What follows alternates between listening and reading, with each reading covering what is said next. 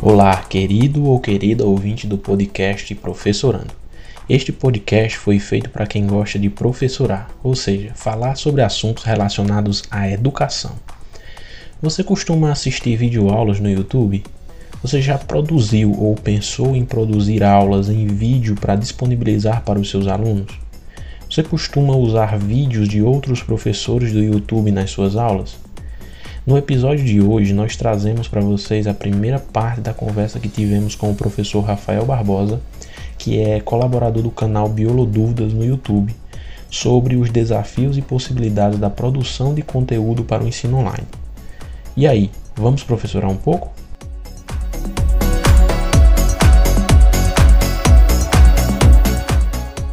Com o advento da pandemia, ah, muitas coisas mudaram, muitos hábitos mudaram. E um deles foi o consumo de conteúdo online.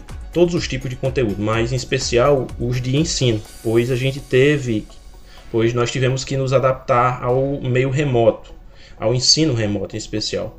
Mas já existe muita gente que já produz aula e conteúdo para o ensino online há muito tempo. E hoje a gente tem aqui um professor, um desses professores, o professor Rafael Barbosa que é colaborador do canal Biolodúvidas no YouTube, junto com o professor Patrick Gomes.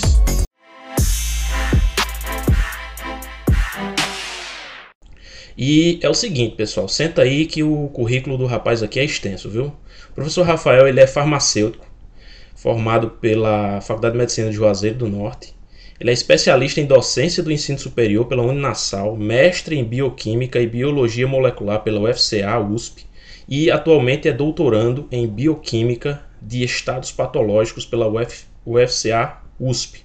Ele também é editor, redator e professor no canal Biolodúvidas, produtor é, na plataforma Passei Direto e professor da rede particular de ensino médio em Juazeiro do Norte e professor universitário. Dá para você? E aí você me pergunta, mas por que que tu está conversando sobre educação com um farmacêutico?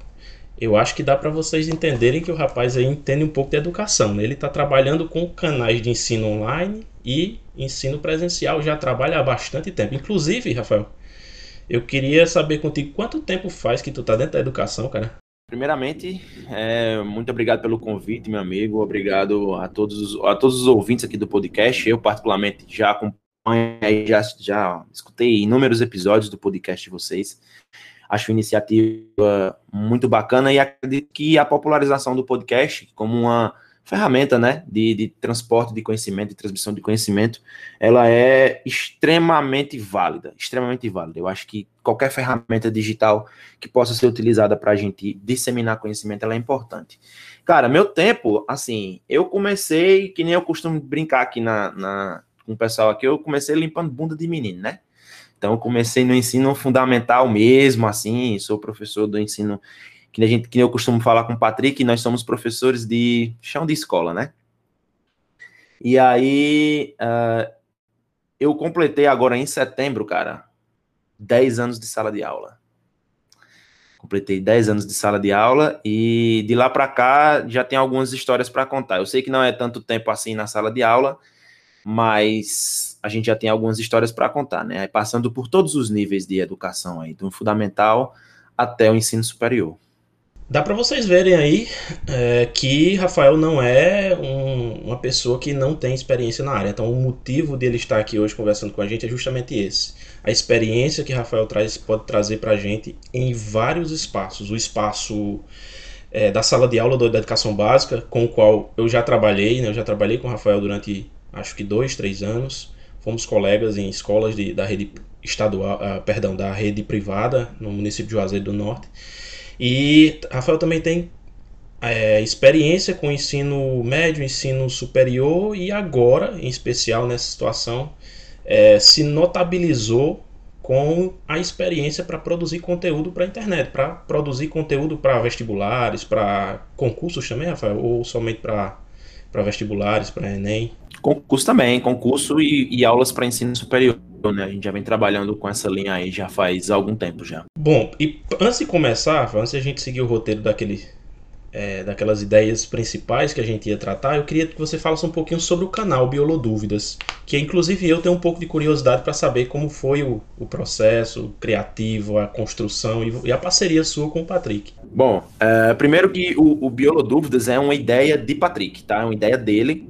Ele idealizou o Biolodúvidas desde sempre, por isso que a palavra lá, o, o nome do canal realmente é Biolodúvidas, porque não aborda só biologia, aborda ciências em geral, mas eu sou originalmente professor de química, né? Claro, ministrei aí biologia, química, até física em alguns, em alguns locais, mas eu originalmente, originalmente sou professor de química.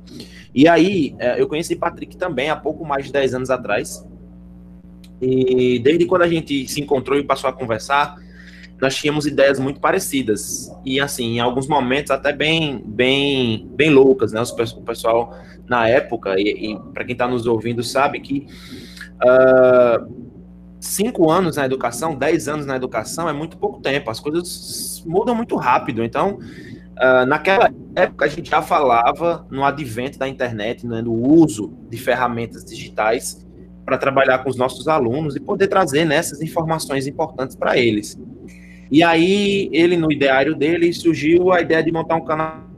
Então, é, na casa dele mesmo, né, no começo de tudo, o canal Biolodúvidas, ele tava. Ele era estruturado na casa dele, no quartinho mesmo, assim, no negocinho. No fundozinho, o fundo era uma parede mesmo, assim, não tinha nenhum estúdio, não tinha microfone, não tinha nada. E ele tinha uma câmera, né? Uma câmerazinha daquelas Tech Pix mesmo, né? E aí começou a gravar vídeos, né? Videoaulas, começou a dar dicas e tal, falar conceitos conceitos mais básicos sobre determinados assuntos da biologia, e aí o canal foi tomando forma, né? E aí, em um determinado momento, acho que com seis meses, oito meses de canal mais ou menos, o canal começou a tomar uma, uma dimensão maior, né? Um número de visualizações bem maior. Eu lembro que a gente, que a gente não, né? Ele na época conseguiu 5 mil inscritos em seis meses, que naquela época no YouTube era muita coisa, né? E aí, uh, o canal começou a andar e aí eu comecei a entrar dentro do canal com outras coisas, com artes, fazendo design de artes, fazendo roteirizando algumas coisas, trazendo aí também alguns, alguns temas bem legais relacionados às ciências em, em geral e tal. E fui entrando um pouco mais no canal. Até que a gente gravou nossa primeira videoaula juntos, que foi Fisiologia Humana em 20 minutos, que essa videoaula simplesmente bombou no YouTube. Ela teve aí, se eu não me engano, mais de 100 mil visualizações em dois meses. E aí, essa videoaula bombou e desde então a gente vem trabalhando junto. Agora, basicamente, eu vou, falar nesse termo, mas não é, não é uma dimensão tão grande assim quanto as pessoas pensam, mas hoje a gente tem basicamente a empresa Biolodúvidas, né? A gente tem nossas atividades e temos a empresa Biolodúvidas, que no Biolodúvidas se desenvolvem diversos outros projetos. Por exemplo, agora, por exemplo, agora eu tenho dois cursos para ensino superior totalmente gratuitos no YouTube, que é um curso de microbiologia e um curso de bioquímica, além de um curso de farmacologia. E a gente faz videoaulas toda semana, é, ao vivo, com os alunos, é, para o Enem. Então, a gente tem aí a oportunidade de oferecer diversas ferramentas, além de parceiros que a gente vai adquirindo ao longo do tempo, de outras plataformas, como é o caso da própria Passeio Direto, que entrou em contato conosco através do Biolodúvidas, e aí a gente vem construindo nesse sentido aí. Quanto tempo faz que começou, que tu falou? O Biolodúvidas, ele tem nove anos. Como diz no linguajar da produção de memes na internet, a internet era tudo mato, né? Nessa época. Então, quando você constrói algo dessa forma, assim, há tanto tempo, então isso quer dizer que não é de hoje, que vocês produzem conteúdo e é um conteúdo que já se notabiliza é, não, não, não somente no cenário aqui da nossa região, né, na região Nordeste, mas no país inteiro. Inclusive, quantos seguidores ou quantos inscritos vocês têm hoje no canal? Hoje a gente tem 134 mil inscritos e 742 vídeos publicados. A gente tem uma média de visualizações mensais na casa de um milhão a um milhão e meio de visualizações por mês.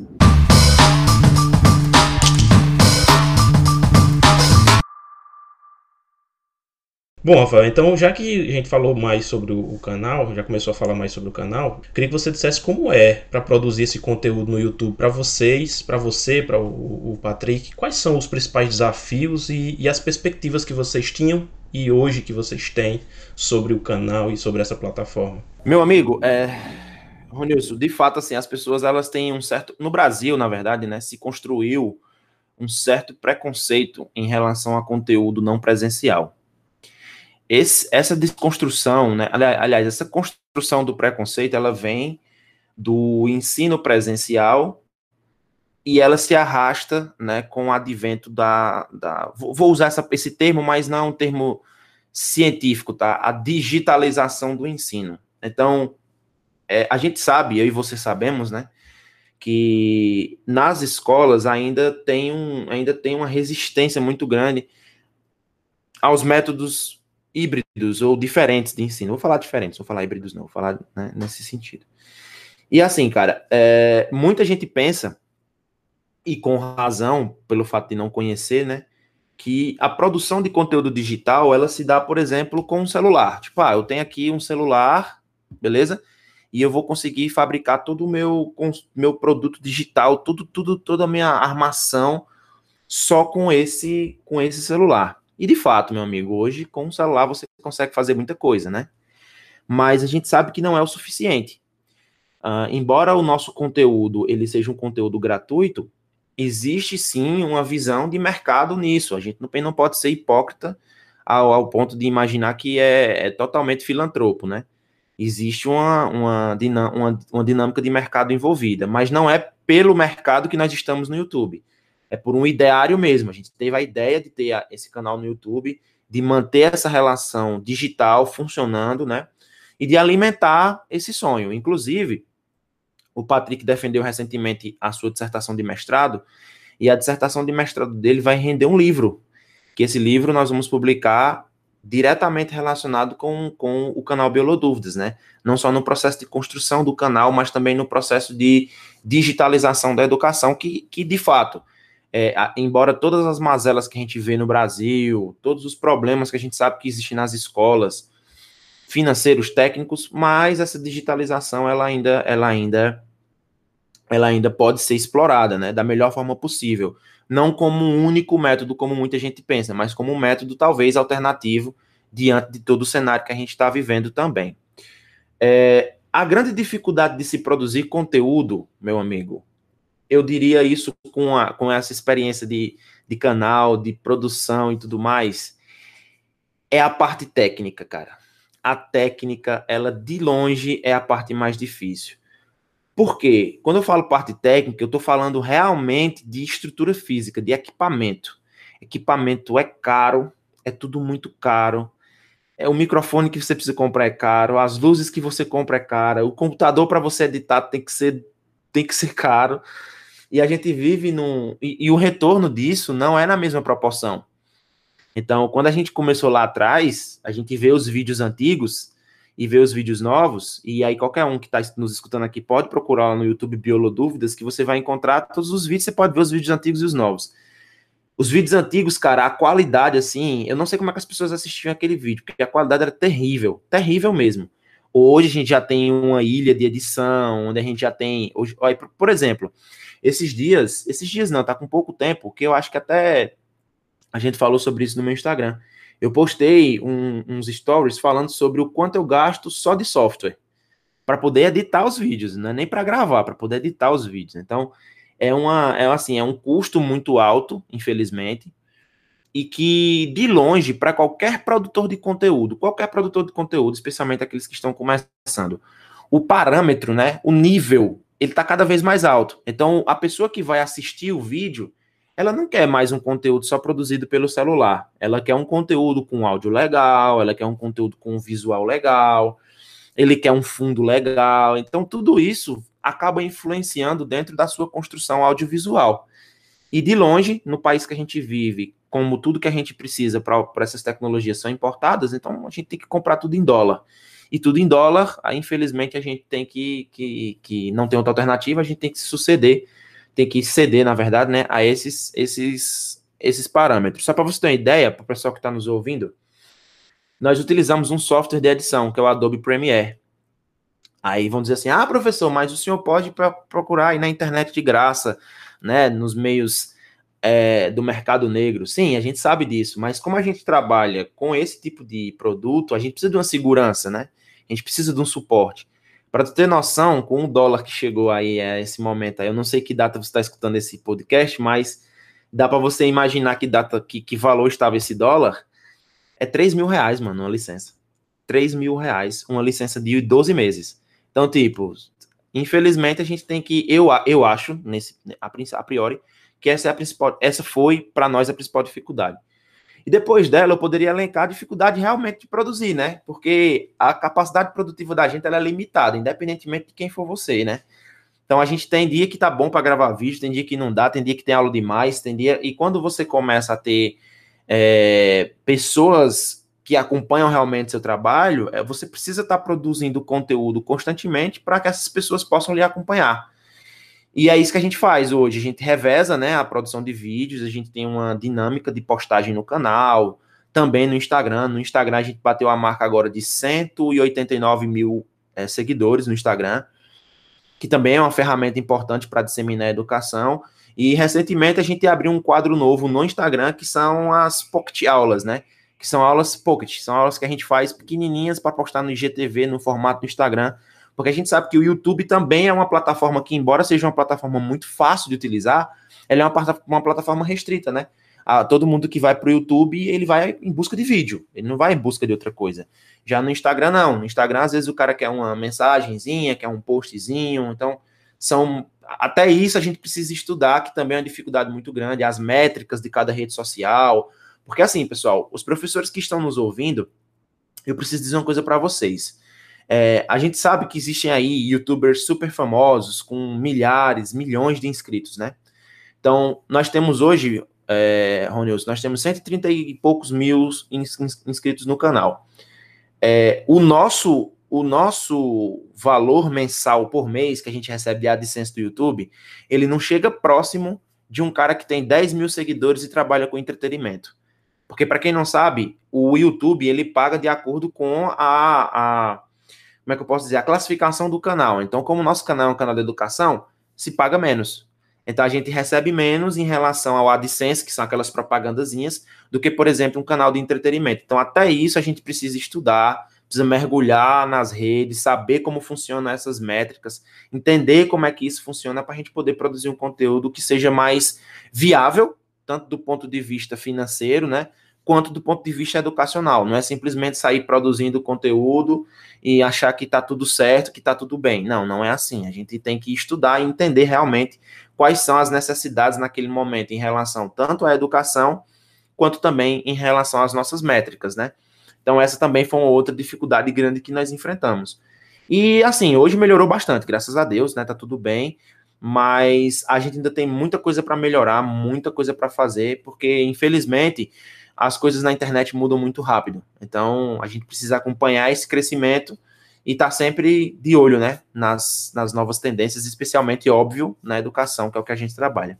E eu vou até é, fazer uma, uma, uma observação aí bem pontual no sentido do que você falou. Se o professor, a gente sempre, sempre lembra das nossas discussões enquanto colegas, amigos, e, e, e relembra também como que foi o nosso processo de aprendizagem enquanto professor, que a gente sempre fala que o professor ele precisa se atualizar. E o professor que está trabalhando em uma, em uma plataforma como a que vocês está, tra estão trabalhando, ele muito mais precisa se atualizar. E aí puxa uma outra coisa que, que me veio aqui. É, quando a gente começa na sala de aula, que não tem essa perspectiva, há sete anos atrás aproximadamente, quando eu comecei a dar aula, eu e, e, e, muita gente, a gente conversando, muitos amigos, a gente tinha uma certa, um certo preconceito, com, como você falou no início, sobre o conteúdo produzido online, o conteúdo disponibilizado online. Só que se a gente parar para pensar e observando o que você acabou de falar, tudo isso, que eu sei que não é nem uma décima parte de tudo que você precisa para poder ter o sucesso e alcançar o que você realmente almeja, a gente precisa lembrar que tem por trás um profissional, né?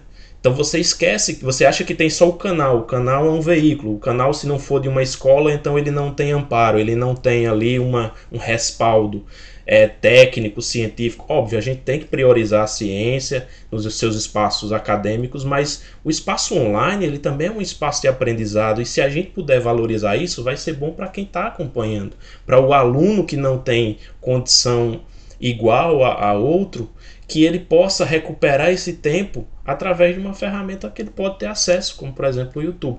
Então, se a gente esquece que por trás de um canal como o de vocês, por trás de um Instagram, eu sigo alguns Instagrams que são de educação, pessoas que hoje têm 10, 15, 20, 30 mil é, seguidores, produzem conteúdo diário para internet. E eu costumo falar, no início do ano, quando eu trouxe é, as experiências da Finlândia, eu comecei a utilizar as, aquelas redes sociais que eu seguia. É, por exemplo, você está aqui a, a, a, página Se Liga Prof, que é, uma, que é a Emily Fidelis, que é doutoranda em História, uma profissional que já trabalha com educação há bastante tempo, mas que, através das redes sociais, se tornou uma pessoa desconhecida.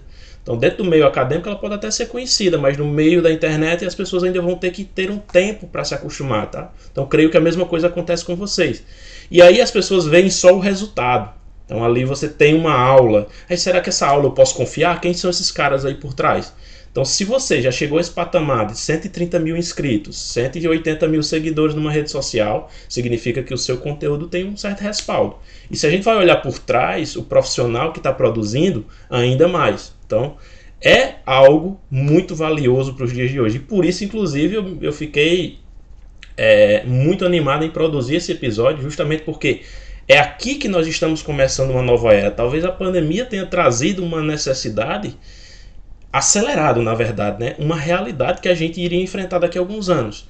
É, que já vinha enfrentando, óbvio, né, da, do descaso com a educação, a falta de acesso, o meu caso em especial, em um certo período, a escola, que, a minha escola, que por muito pouco não fechou, nesse momento que nós estamos gravando a, o episódio, ela não fechou, mas eu não sei como é que vai ser daqui para frente, porque a quantidade de alunos reduz.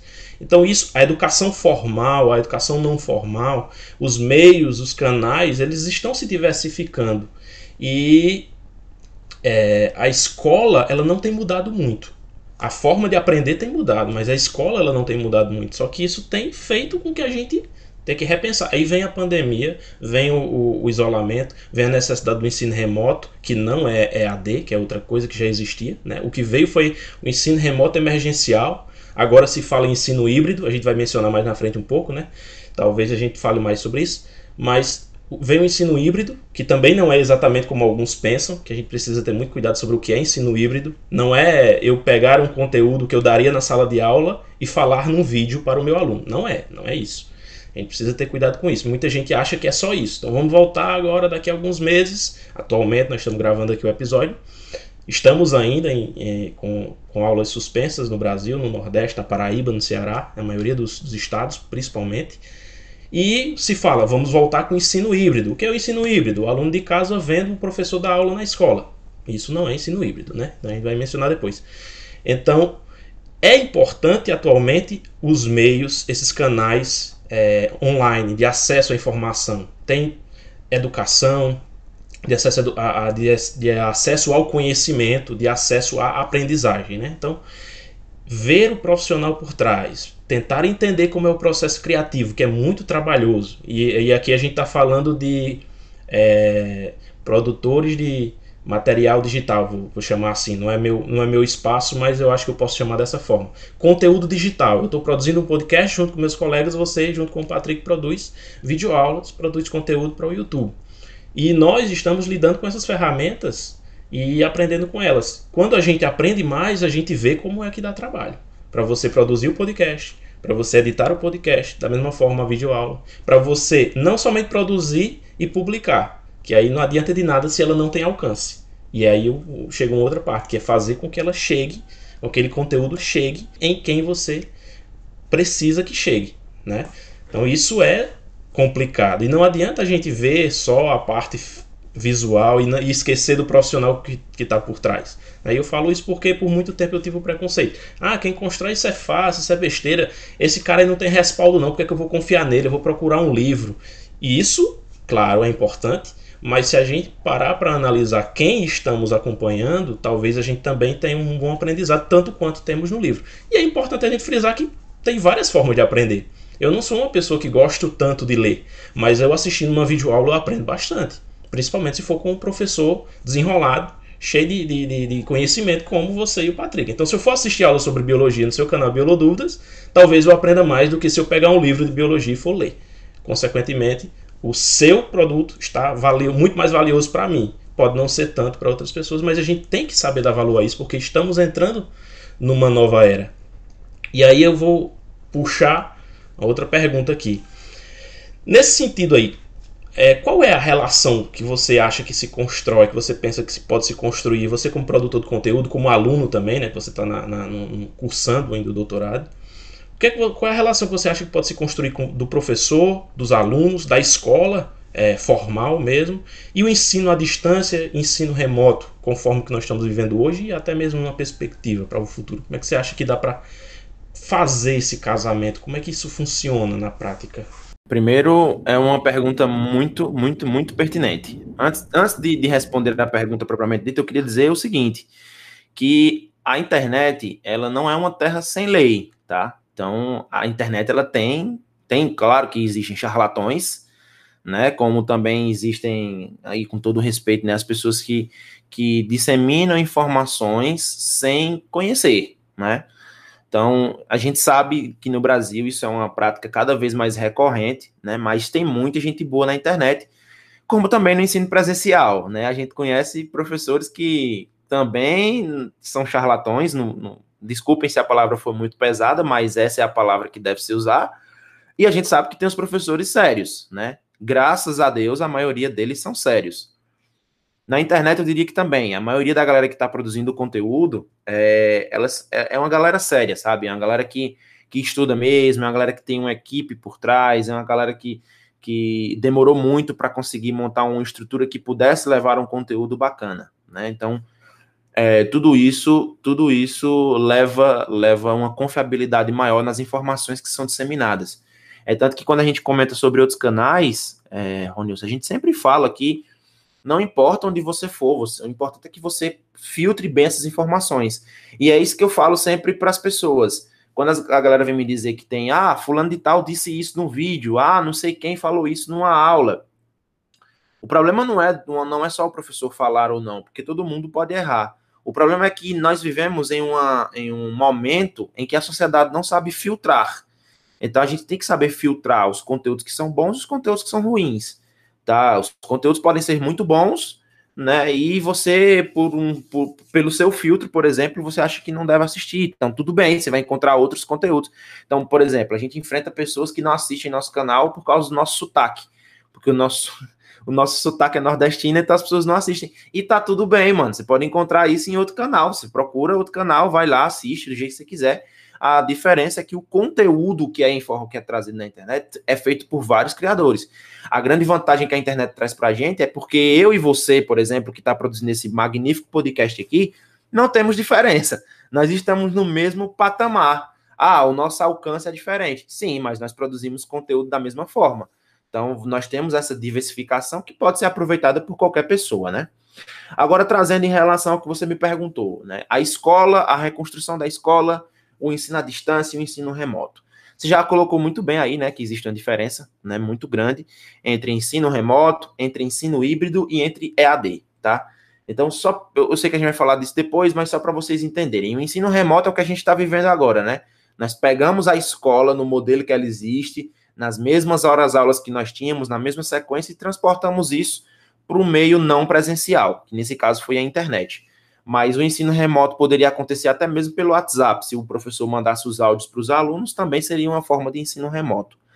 Já o ensino híbrido, não. O ensino híbrido ele tem aprendizagens online e offline, né? Então você tem aprendizagens presentes, onde o aluno está ali, onde o professor leva a mediação com os alunos, e o ensino, a parte online, também é um momento de aprendizado. Não é o mesmo conteúdo que você viu na sala de aula.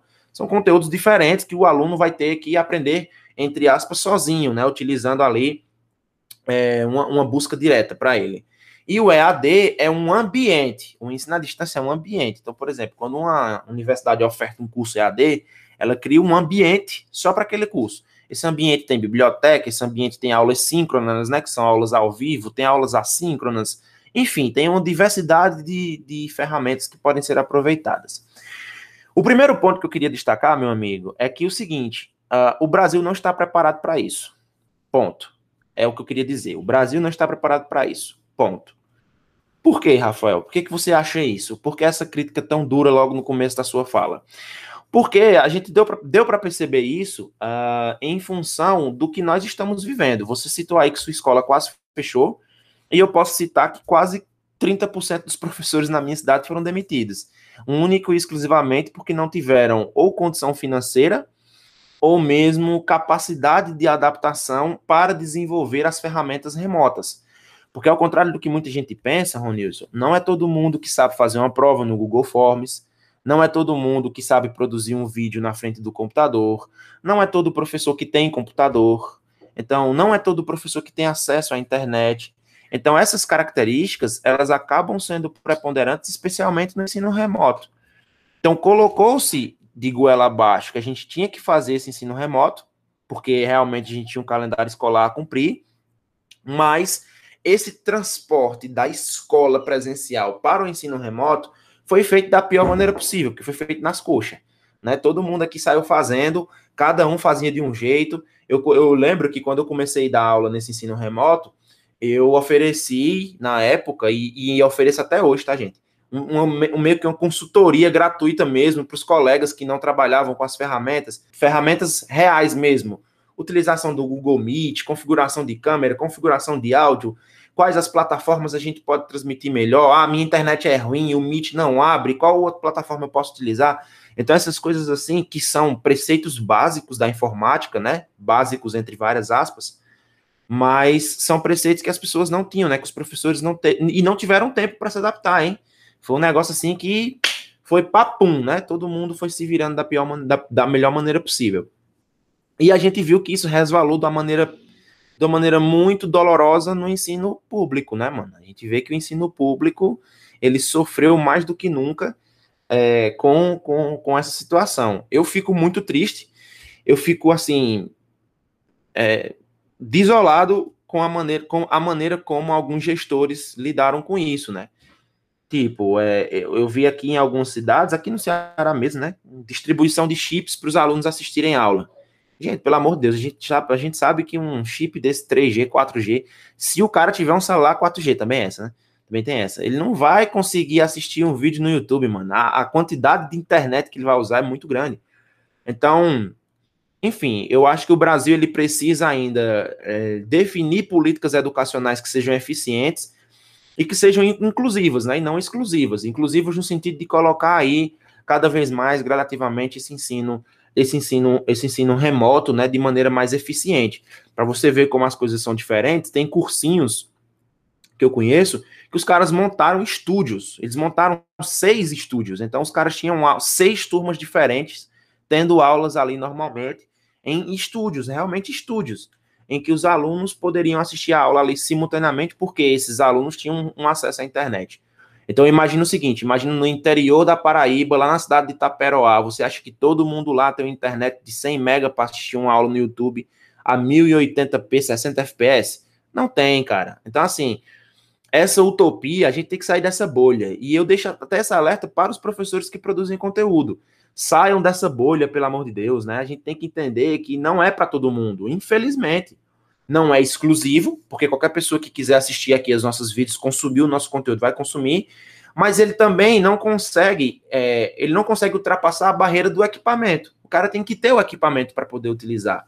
E isso, infelizmente, a gente não conseguiu ainda no Brasil diminuir. Aí passa por outros fatores, né? Geopolíticos, econômicos, que a gente nem precisa citar aqui, né? A própria desigualdade social já traz isso, a própria educação já traz isso. E um fato que eu digo para vocês: não se sintam ameaçados. A escola presencial, ela não vai desistir, deixar de existir nem tão cedo. Outras ferramentas, elas vão ser agregadas. O pessoal tem uma mania de achar que o ensino remoto, né, que a utilização de ferramentas digitais vai excluir a escola presencial. E não, ela vai agregar, ela não vai excluir ela vai agregar. Mas para isso acontecer, a gente precisa incluir pessoas que não estão dentro do processo. Os alunos, por exemplo, os alunos não, não eles têm eles desconhecem essas ferramentas. Eu tenho alunos porque no, no, ensino superior que eles vieram conhecer o Google Classroom agora, no oitavo semestre da faculdade. Então, assim, tem coisas que a gente precisa ainda trabalhar, elaborar. É um, é, uma, é, um, é um processo lento, porque é tudo muito novo, tudo muito mutável.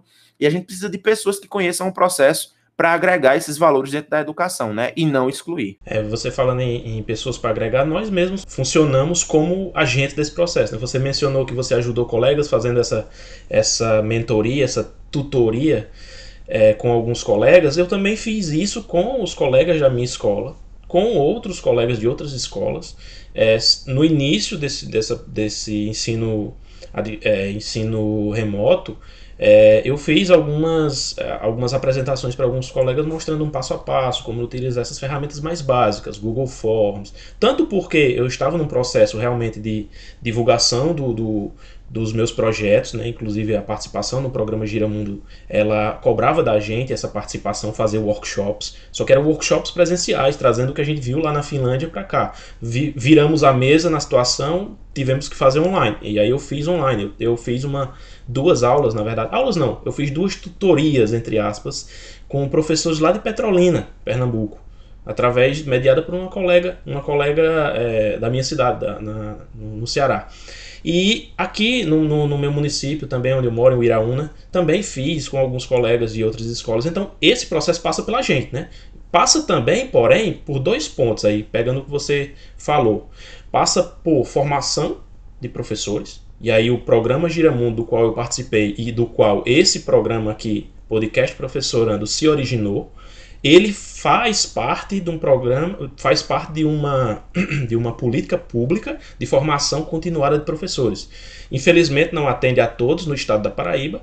Ele é, é ele é uma ele é um reflexo de uma política pública governamental em nível federal que existe há, há um, quase uns 10 anos, que deu origem aqui através de egressos dessa formação federal é, nós tivemos aqui na Paraíba a criação desse programa para mandar professores para outras, é, conhecer outras realidades de ensino em outros países, por exemplo, Finlândia, é, Israel e agora mais recentemente é, a Espanha. Então, a formação de professores é muito importante. E aí uma responsabilidade nossa, claro, porque tem muita coisa aí para formação. O professor ele também pode ir atrás, não, fica, não precisa ficar só esperando, mas passa muito pela atitude das redes a oferecer para esses professores. E redes, quando eu falo, rede privada também, porque se a, a, escola quer ter um bom profissional, ela também ela pode, ela pode fazer o papel dela formando o profissional. Né? A escola que forma o seu profissional, na, na rede privada, por exemplo, ela vai sair na frente. Então ela vai ajudar a melhorar a qualidade da sua, do, seu produto. E no, no, sentido do poder público, porque é um investimento. Né? Se a rede pública é mantida pelo, pelo poder público, é ele que tem que fazer esse papel. Mas o professor também tem que ir atrás. E aí o poder público também, de um modo geral, e as escolas, e, e nós enquanto sociedade, Brasil, o que nos falta, é, vou trazer mais uma vez em, em, a realidade vivenciada na Finlândia. Atualmente, o que é que aconteceu na Finlândia? As aulas voltaram. As aulas já voltaram, como em alguns países da Europa. Por que voltaram? Porque eles são loucos, porque eles querem é, deixar os alunos vulneráveis. O que acontece é, eles estavam preparados para enfrentar situações de crise, preparados entre aspas. Eles tinham programas, é, eles tinham, vamos dizer assim, projetos já pensados para momentos de crises crises de vários tipos. Um exemplo, vou trazer aqui um exemplo social na Finlândia. Os finlandeses, eles têm na capital, vocês que estão nos ouvindo aqui agora, Helsinki, ela, ela tem no seu subsolo centenas de metros quadrados de é, abrigos, é, abrigos de guerra, vamos dizer assim, ou bunkers, assim, como a gente chama de modo geral. Eles têm abrigos que quando não estão em uso, e eles esperam nunca usar, servem como centros comerciais, por exemplo, shoppings, estacionamentos. Então eles estão preparados para um momento de crise lá na frente. E na educação não é diferente. Quando começou a pandemia, eles já, já tinham um projeto preparado para fazer com que os alunos não deixassem de aprender. Porque o grande, a grande, o grande foco desse momento agora é você não, não deixar o aluno com prejuízo é, da paralisação. O prejuízo da paralisação não pode chegar no aprendizado do aluno. Ele tem que ser o menor possível, pelo menos. E foi isso que eles pensaram. Então, para nós, falta também uma preparação. A gente faz muito paliativo e pouco.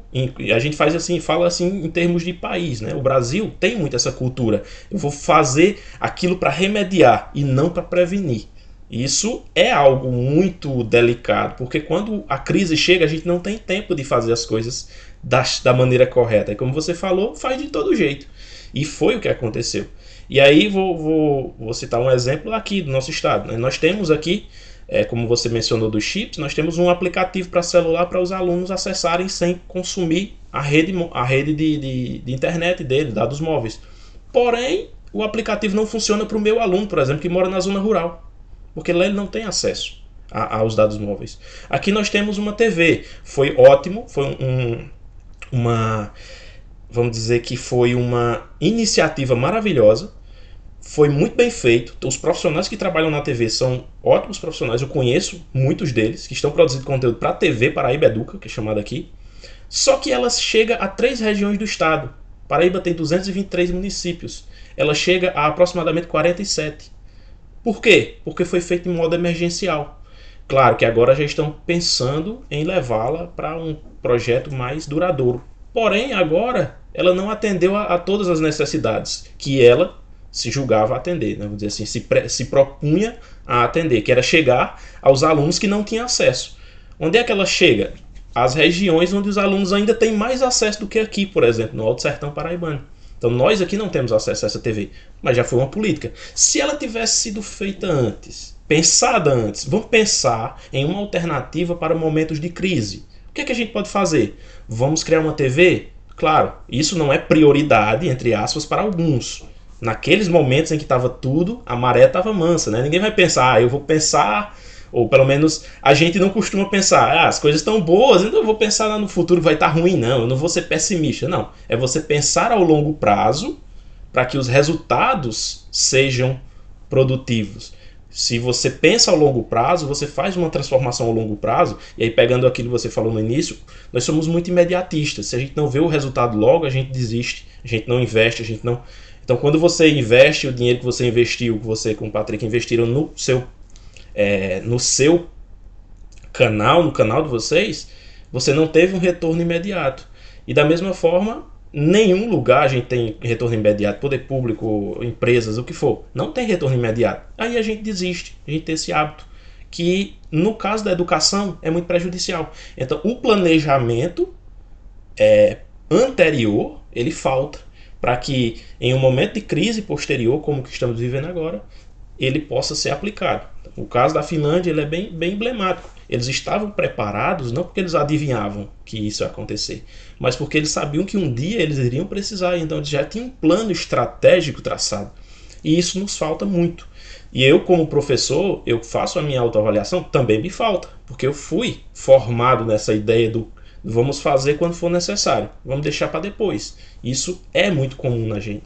Mas é algo que eu creio que a, quem está nos ouvindo aqui agora deve imaginar que é uma coisa que precisa ser mudada né? na nossa cabeça e na nossa sociedade de modo geral.